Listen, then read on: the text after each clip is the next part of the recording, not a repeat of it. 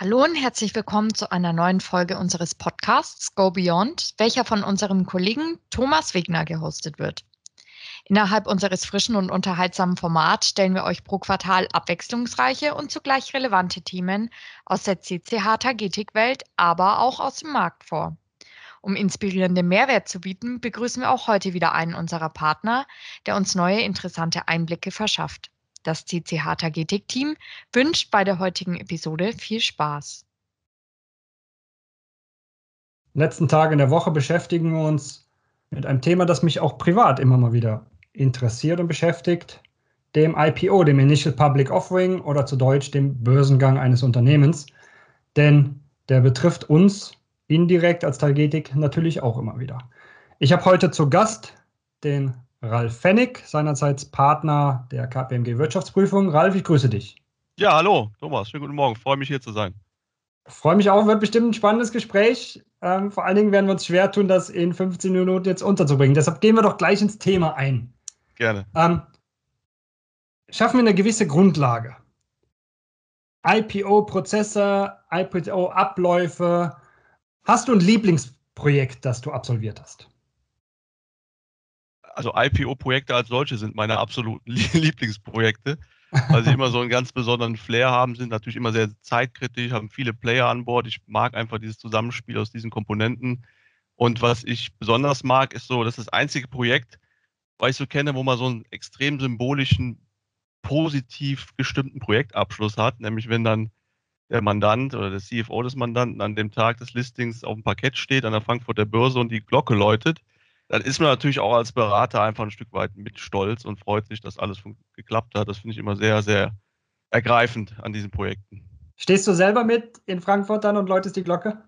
Nee, das darf ich nicht. Ich helfe ja dabei, ich stehe dann zwei Reihen weiter hinter und gratuliere dann mal meinem, meinem Mandanten im Nachgang. Okay. Super, stelle ich mir sehr spannend vor. Dann sind wir doch gleich bei dem, bei dem Ablauf. Ähm, Gerade für das Grundverständnis. Kannst du uns eine grobe Idee geben, wie läuft ein Börsengang ab? Ja.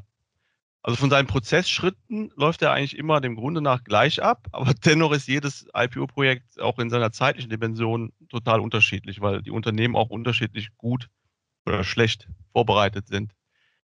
Man muss trennen in die Vorbereitungsphase und die eigentliche IPO-Execution-Phase. Die eigentliche IPO-Execution, also nach dem Kickoff, wo sich dann Banken, Anwälte und alle, die damit zu tun haben, getroffen haben. Ab dann kann man so als Faustregel sagen, dauert das mindestens drei bis zu sechs Monate. Und davor ist aber in der Regel immer noch eine Vorbereitungsphase, wo sich das Unternehmen auf diese IPO, auf diese erhöhten IPO-Anforderungen vorbereitet. Und die kann dann auch schon mal bis zu einem Jahr dauern, diese Vorbereitungsphase, die dann entsprechend dem eigentlichen IPO vorgeschaltet ist. Okay, da würde ich gerne gleich nochmal drauf eingehen, um da ein bisschen Details nochmal rauszuholen. Aber im, im Grundsatz, ähm, ich als Laie stelle mir vor, ein Unternehmen möchte an den Kapitalmarkt gehen, Kapital einsammeln bis hin zu, ähm, du hast eben gesagt, in Frankfurt an der Börse die Glocke läuten. Sind denn alle Abläufe identisch? Also macht es einen Unterschied zum Beispiel von der Größe des Unternehmens oder gibt es auch spezielle IPO-Projekte, Abläufe? Also es gibt unterschiedlichste Formen des Kapitalmarktzugangs und Frankfurt ist natürlich ein sehr guter Börsenplatz. Viele Unternehmen gehen aber auch bewusst beispielsweise in die USA, gerade so aus dem Bereich Pharma oder Biotech.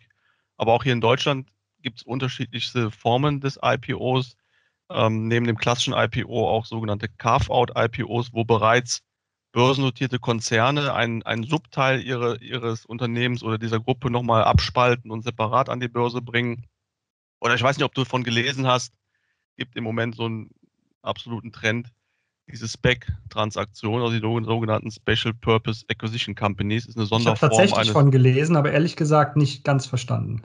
Ja, das ist auch gar nicht so, so einfach. Also um es mal in, in drei Sätzen zu versuchen zu erläutern. Du hast eine börsennotierte Hülle, die ist schon kapitalmarktorientiert und du als nicht börsennotiertes Unternehmen springst quasi in diese, diese Hülle rein, nutzt diesen börsennotierten äh, Mantel, musst aber natürlich in der Vorbereitung auch alle ähm, Vorkehrungen treffen, weil du bist ja dann ab Tag 1 auch börsengelistet, musst die Anforderungen erfüllen. Von daher ist es gar nicht so viel anders, wie wenn du einen normalen IPO machst.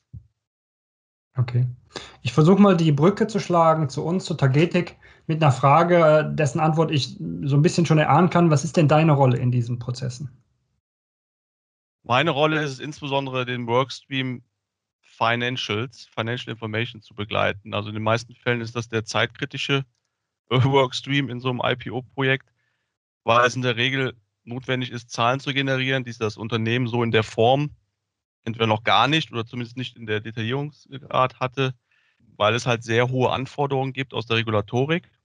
Da greift die sogenannte EU-Prospektverordnung, die beispielsweise die Unternehmen dazu verpflichtet, für drei Jahre rückwirkend IFS-Zahlen vorzuhalten und viele andere Dinge mehr. Und diese Anforderungen haben halt viele Unternehmen noch nicht äh, umgesetzt. Und dabei helfe ich meinen Mandanten, durch diesen Dschungel an regulatorischen Anforderungen durchzumanövrieren. Da würde ich gerne nochmal einsteigen. Ähm, du hast jetzt schon so ein paar Dinge gesagt, die Prospektverordnung, EU-Verordnungen. Was sind denn die, die äh, Punkte, die wichtigen Punkte, worauf muss ich mich vorbereiten? Ja, es ist im Bereich der Finanzdaten auf jeden Fall das ganze Thema IFS. Also entweder erstmals einführen IFS oder vielleicht auch erstmals konsolidieren. Es gibt auch Situationen, in denen Unternehmen noch gar nicht in der Vergangenheit konsolidiert haben, weil sie es nicht mussten.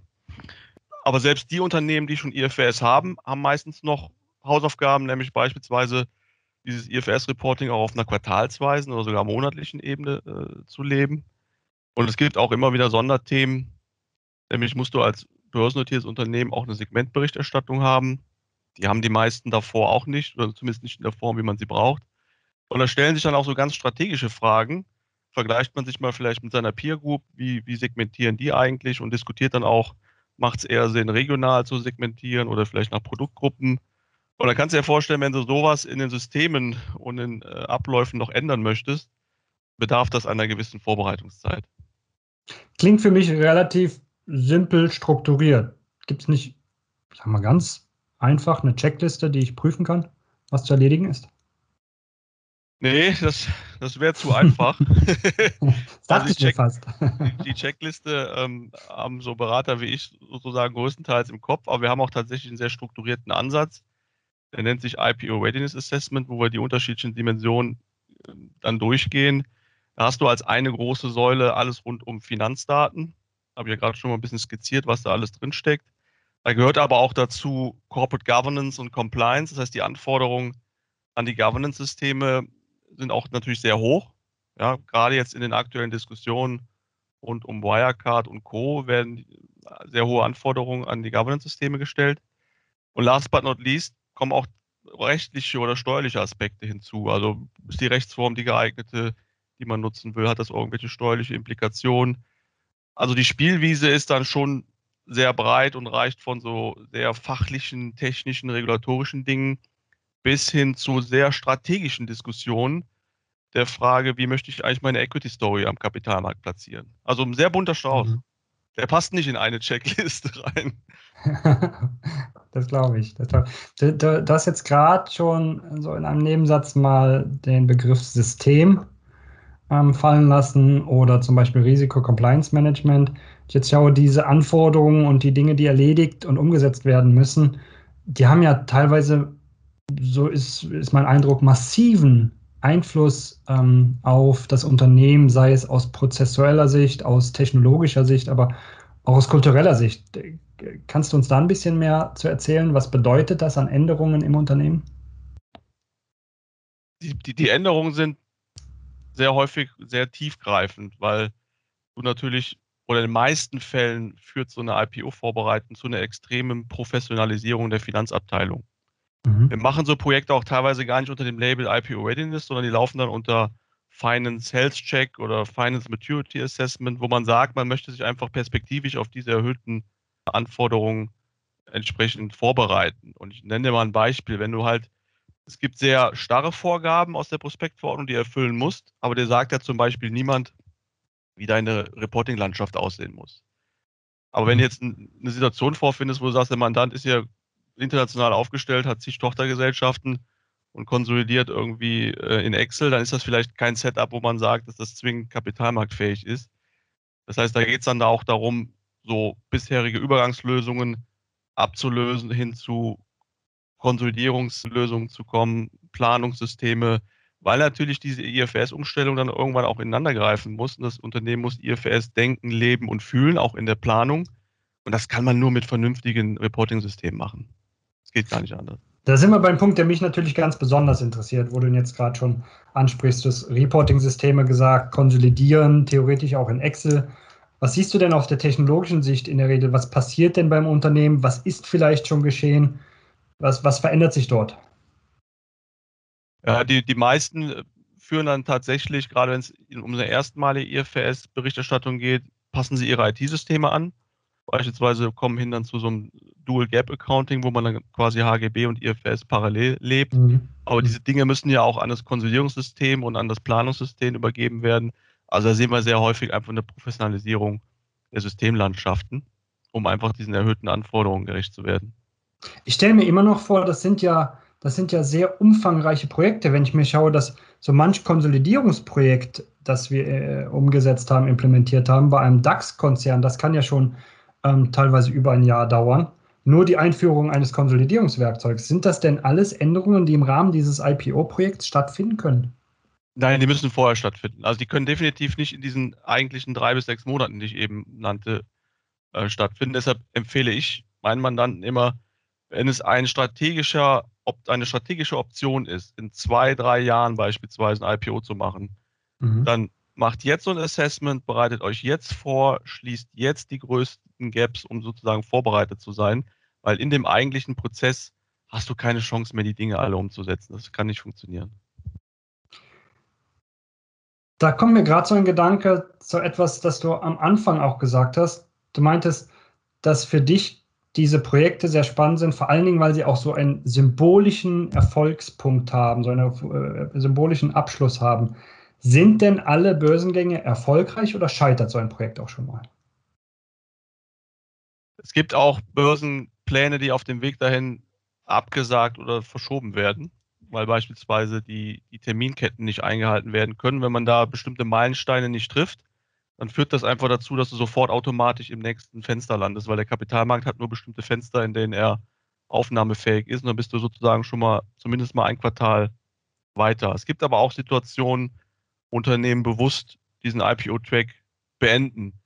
Beispielsweise fahren viele Unternehmen einen sogenannten Dual-Track, wo sie mhm. quasi IPO und Verkauf parallel betreiben, um das Wertmaximieren sozusagen voranzutreiben und entscheiden sich dann vielleicht der Spendenprozess für den MA-Weg und, und verkaufen das Unternehmen an einen PE-Investor oder an einen Strategen. Ähm, damit ist natürlich der IPO-Strang dann auch abgeschnitten. Also es gibt unterschiedlichste Wege oder Gründe, warum dann IPOs verzögert werden oder äh, gar nicht stattfinden. Am Ende des Tages muss natürlich auch der Kapitalmarkt aufnahmefähig sein. Das hat man dann nicht immer in der Hand. Deshalb sind das bis zum letzten Tag immer sehr spannende Projekte. Das heißt, wirklich aktiv scheitern können diese Projekte nicht, sondern es wird von vornherein mit eingeplant, dass man vielleicht im Rahmen dieses Projekts feststellt, es war keine gute Entscheidung. Verstehe ich das richtig? Ja, Oder man kann man, Alternativen. Das kann man aktiv äh, für sich entscheiden. Sie können aber auch tatsächlich scheitern, wenn man aus zwei Gründen, entweder man ist einfach nicht ready und trifft das Fenster nicht, oder man okay. ist ready, trifft das Fenster, aber der Kapitalmarkt ist dann leider Gottes zu diesem Fenster nicht aufnahmefähig, weil gerade irgendeine Krise ist, äh, der Brexit ansteht, Corona vor der Tür steht. Das kann natürlich auch immer ein Grund sein, warum man dann einfach die Aktien nicht platzieren kann. Das heißt aber auch, man muss bestimmte Zeiträume treffen, wenn du sagst, man muss zum, man ist zu einem gewissen Zeitpunkt nicht ready.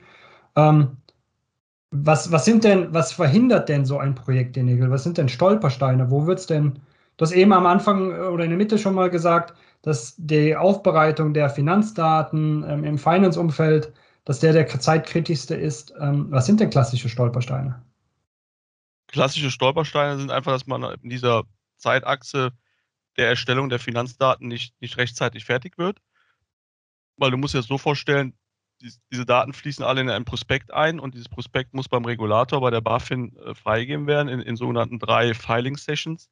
Und wenn du einfach da eine dieser Filing-Termine nicht triffst, dann verschiebt sich dein IPO-Projekt schon mal gänzlich. Oder wenn du einfach vergisst, bestimmte Dinge ins Prospekt aufzunehmen, ja, bestimmte Sondersachverhalte wie beispielsweise eine Gewinnprognose und dir fällt das im Prozess auf, dass sowas noch zu erstellen ist, dann sind das für den Zeitplan, das sind das Killer. Deshalb kann ich immer nur empfehlen, sich ganz früh zu beginnen.